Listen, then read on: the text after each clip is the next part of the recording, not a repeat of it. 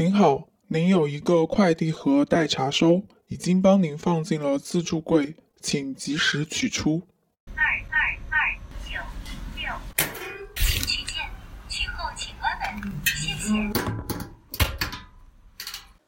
我们终于有了一个吐槽局的盒子，本期特地选在五二零这一天发，因为今天是 Sharon 的生日，生日当然要吐槽才会开心啦。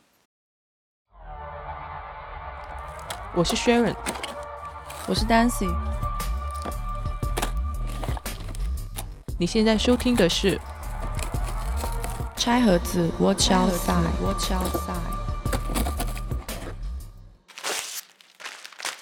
吐槽互联网道歉长文，主要是针对明星或品牌公关文的吐槽。这个现象想必大家并不陌生。近几年来，道歉其实成了微博热搜的高频词。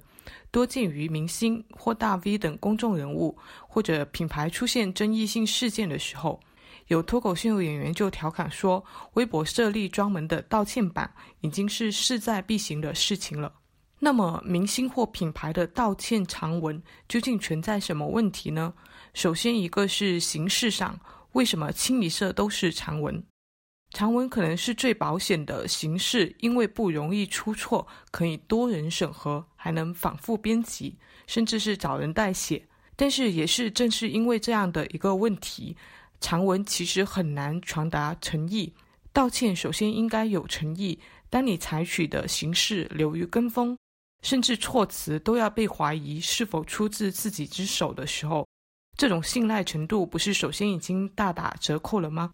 每次看到明星道歉，我总会想起当年陈冠希开记者会，把自己坦诚暴露在媒体面前进行道歉的场景。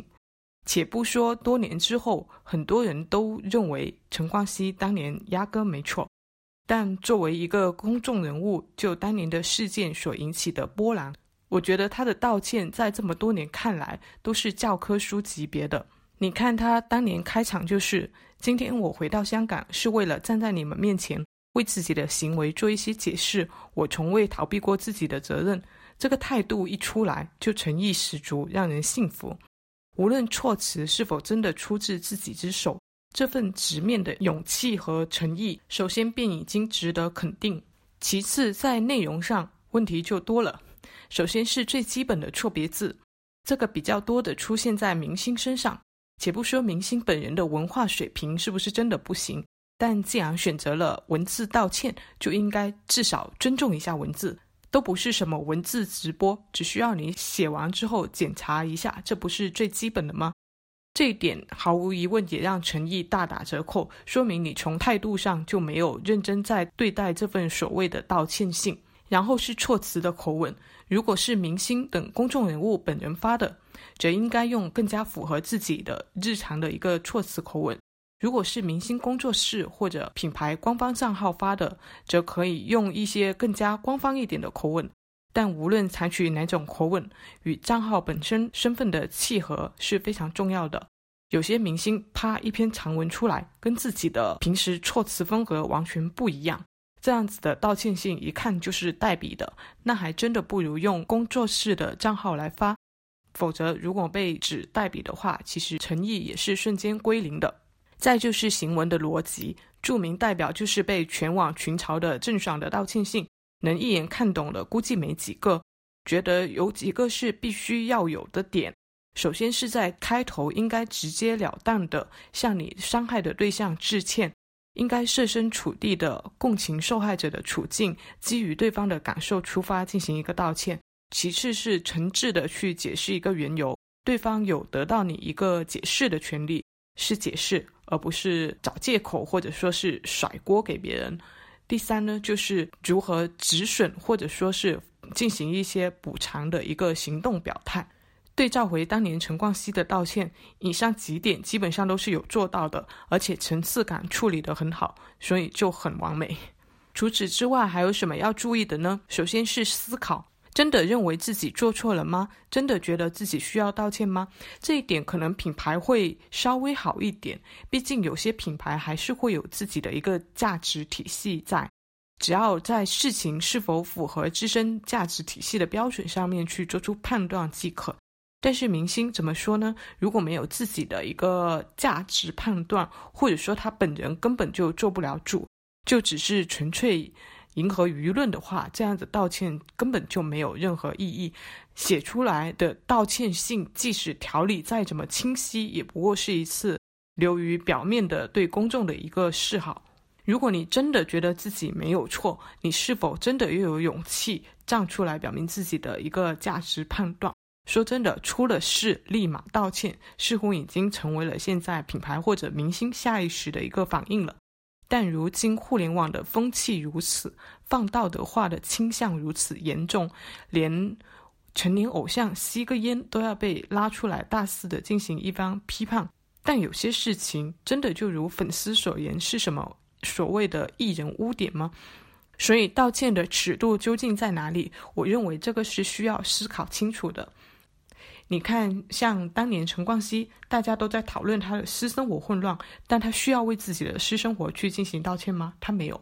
事实上，就是把照片曝光出去的那个人的错，他只需要对涉事的女性无端遭受的伤害进行道歉，以及为他偶像的这个身份被曝光了这样的事情确实起到了不好的影响或者说表率而进行道歉。你看他的边界就拿捏的比较到位。我只为自己做错的那一部分去道歉。如果你真的觉得自己有必要道歉，那么必须真正意识到你做过的事情给其他人带来了怎样的伤害，你才能写出真正打动人的道歉话语。可以说，任何未经反思的道歉基本上都是耍无赖，都只是试图在想要把事情给糊弄过去。嗯，陈冠希的那段道歉就可以看得出来是通过一个缜密思考的。对于受害方、对于公众、对于自己所爱的人，每个层面都说的特别到位。其次是道歉要及时，要在公关黄金时间段内去解决。现在的公关时间已经等不及二十四小时或者四十八小时了，基本上是在事发的几个小时内就要求你做出反应。一旦时间拖得越久，新媒体的超强传播速度会让事情发酵的越来越失控。呃，非常典型的就是肖战的 A O 三事件。据说肖战时隔一年之后，他本人是发了一条长长的微博，就当时的事件，嗯，正面的回应并且道歉了，但是几乎没有起到什么作用。可以看得出来，就是在事发的第一时间，明星本人的团队想的更多的是抱着冷却了事的这样一种侥幸的心理，所以才会错过这个黄金时段。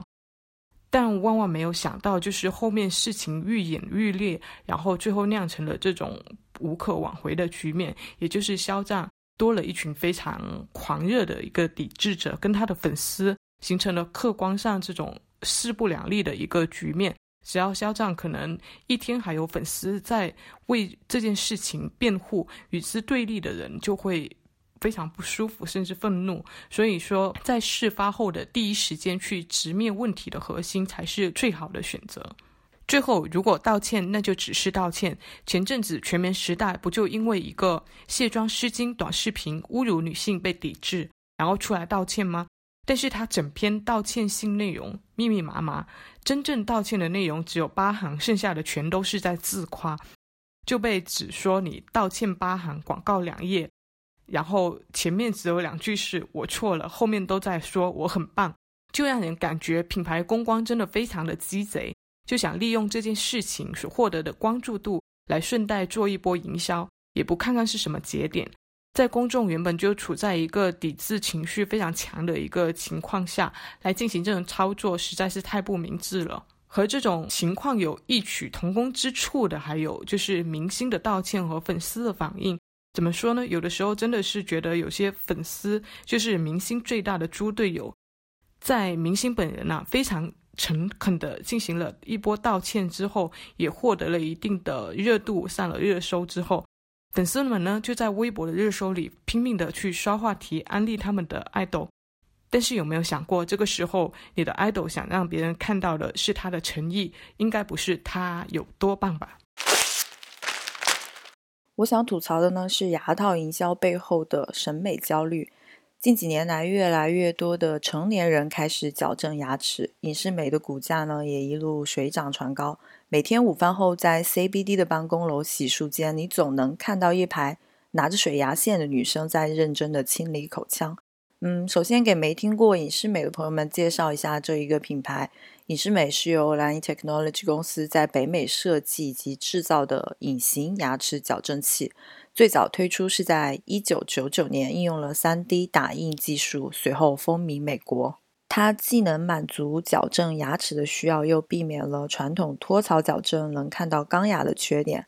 患者呢，只需要佩戴一副一副透明的牙套，就可以逐渐将不整齐的牙齿排列整齐。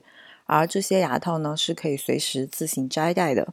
所以可以看到，它最大的优点就是隐形带来的美观。二零二零年，中国的隐形正畸消费量已经累计突破了六十万人。隐适美的风靡，说明大家对口腔健康越来越重视。因为这一个便捷美观的选择，在成年后开始解决牙齿问题。也确实是一个好事，但与此相对的，一位追求价格高昂的隐形牙套，给大家带来了经济和精神上的双重压力。经济压力显而易见，传统正畸的均价可能在五到八千，但隐适美直接翻了好几倍到五万元。同时，医院它会一般提供分期支付的选项，消费分期的兴起呢，也是推动隐适美普及的一个重要因素。而且，隐适美的毛利率可以高达百分之七十之多。如此高昂的价格，无疑会给正畸人群带来高昂的压力。而深究背后原因，为何大家宁愿分期也要去支付这笔钱？来源其实就是审美焦虑。随着大家对牙齿的重视，原来去做正畸的人群可能是有比较严重的牙齿问题的人群，而现在则有相当一部分只是为了锦上添花。大家都在追求更整齐的牙齿，因为这在社会语境下代表了良好的教育与身份。选择传统正畸的人，过去会被讽刺嘲笑为钢牙妹，现在则有可能会被认为是穷，所以无法选择更高级的隐形正畸。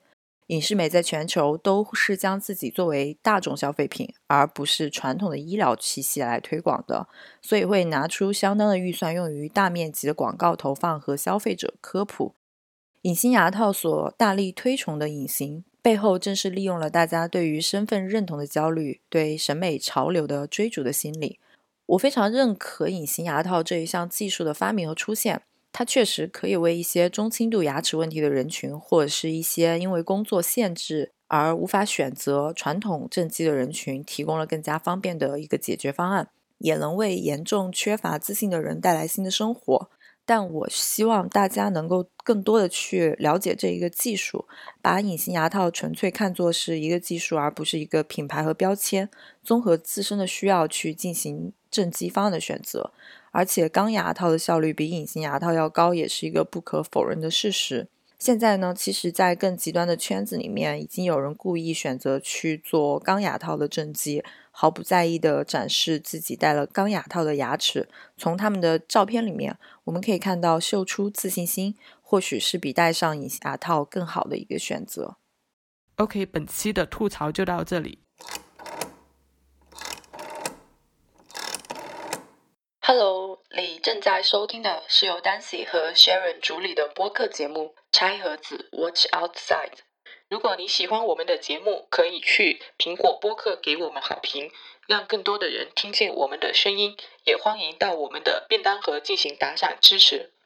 更多互动方式以及我们节目中提到的所有信息的详细补充，都可以在节目的 show note 中找到。我们的固定网址是 watch 横杠 out 横杠 side dot com，欢迎到这个地址来找我们玩。我们推荐你在苹果播客、小宇宙。Google Podcast 等泛用型客户端收听，也可以在网易云音乐、QQ 音乐、喜马拉雅等平台找到我们的节目，搜索“餐盒子”即可。感谢您的收听。